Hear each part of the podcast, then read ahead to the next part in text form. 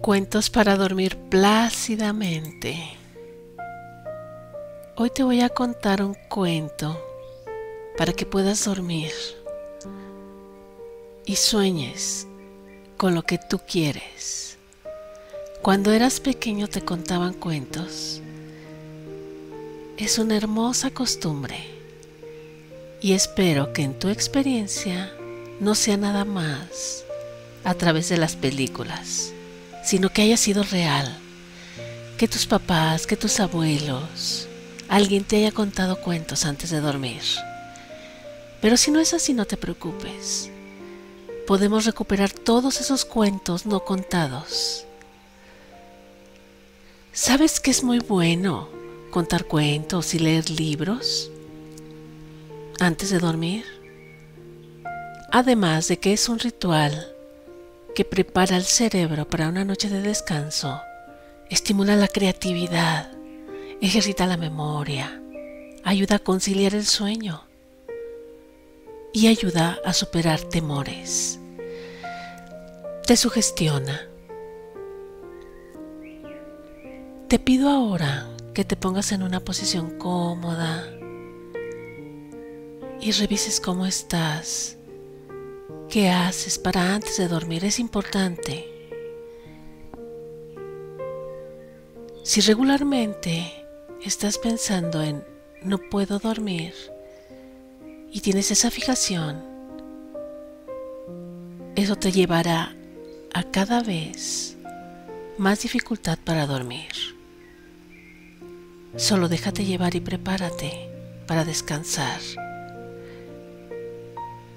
y revisa cómo está tu respiración, porque tu respiración es algo real.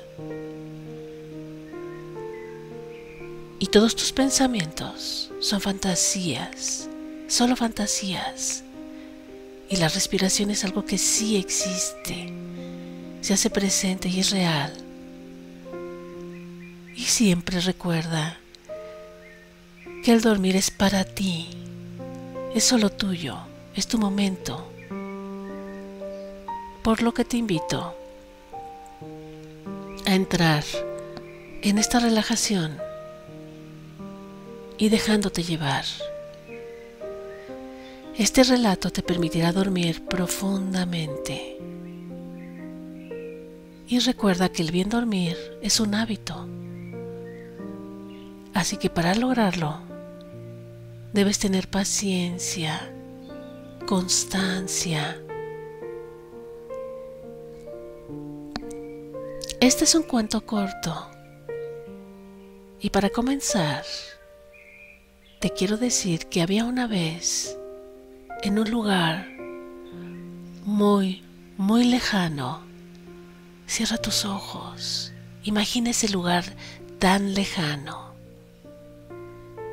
pero tan familiar pues en ese lugar muy lejano había una mujer. Y me encanta decir que hoy se trata de una mujer. Esta mujer se llamaba Teresa, una mujer delgada, bajita, muy menudita, de largas trenzas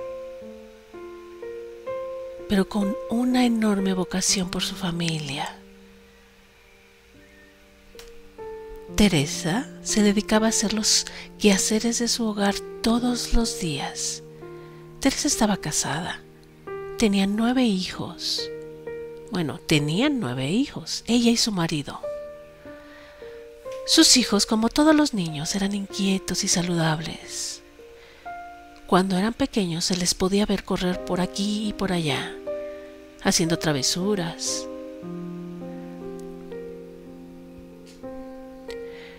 Entonces, en esta historia parece que no hay drama, parece que no hay tragedia, ¿verdad? Pues así es. Pero hay otras cosas. Porque la naturaleza hizo su trabajo. Ellos tenían que crecer, estudiar, trabajar. En algunos casos eran demasiados. El hermano menor era muy menor comparado con los hermanos mayores. En un momento, en la escuela al hermano menor le preguntaron, ¿cuántos hermanos tienes? Él se quedó callado porque nunca lo había pensado, nunca los había contado, nunca se había detenido. En ese momento se dio cuenta entonces de que tenía ocho hermanos y obviamente con él eran nueve. Y cuando contestó, lo dudó y los volvió a contar con sus dedos. Y sí, se cercioró y entre todos los hermanos eran nueve. Jamás lo había pensado. No se había dado cuenta de que eran nueve, de que tenía ocho hermanos. No lo había notado. Para él era lo, lo regular, lo familiar. Y entonces los nombró para estar seguro de su descubrimiento. Arturo, Juan, Ana, Pedro, María, Alonso, Héctor, Gustavo y yo. Contó y volvió a contar, los volvió a nombrar, hasta que estuvo seguro. Y todo el tiempo que pasó, pensó él, que esas personas que estaban en su casa solo estaban no necesariamente tenían una relación con él. Pero lo más curioso es que él pensaba que sus papás solo eran suyos y no de todos. Porque creyó que compartir a sus papás con ocho personas más era demasiado para compartir. Se decía yo no suelo compartir con otro ni un pedazo de pan, ni una paleta, como voy a compartir a mis papás, y menos con ocho, y algo que es tan mío y es tan valioso para mí. Yo quiero que solo me quieran a mí, porque solamente los quiero a ellos. Yo solo tengo un papá y una mamá, y ellos tienen Ocho. No es justo. Yo siempre creí que mis papás eran solo míos. ¿Sabes? En realidad, todos tenemos nuestros propios padres y son únicos, porque cada uno de nosotros percibimos de manera diferente, de manera única, a nuestros padres y se convierten en únicos. Tú tienes tus propios padres y cada uno de tus hermanos tienen a sus propios padres y no son los mismos que los tuyos. Nuestros registros son individuales. ¿Te das cuenta que cuando creces y recuerdas a tus padres, cada quien cuenta cosas distintas? Aunque aparentemente se les haya educado y dado lo mismo, algunos viven la carencia y otros viven la abundancia. Y viven en el mismo espacio físico, pero no en el mismo espacio mental. Tu padre y tu madre son únicos y no hay manera de que sean otros ni para todos. Son solo tuyos y de nadie más, porque la percepción es individual y eso que te dieron fue solo a ti y a nadie más, porque eres un ser individual.